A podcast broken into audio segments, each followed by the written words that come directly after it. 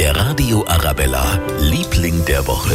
Das ist heute einer unserer Stammhörer aus Erding. Andreas heißt er. Er und sein Verein Rot-Weiß Klettern haben nämlich unsere große Arabella Spendenaktion unterstützt. Sie haben ein Benefiz-Eisstock-Turnier organisiert. 5000 Euro sind zusammengekommen und die gehen jetzt eben ans Haunersche Kinderklinikum und an die Care for Rare Stiftung. Ich bin fleißiger Radio Arabella-Hörer und höre es jeden Tag und habe mir gedacht, da tun wir einfach was Gutes. Ja, und da will ich nochmal herzlichen Dank sagen. Natürlich das ganze Arabella-Team auch, an die Organisatoren, an die ganzen Spender. Und falls Sie auch noch ein paar Euro übrig haben, alle Infos zu unserer Spendenaktion gibt's auf radioarabella.de. Der Radio Arabella, Liebling der Woche.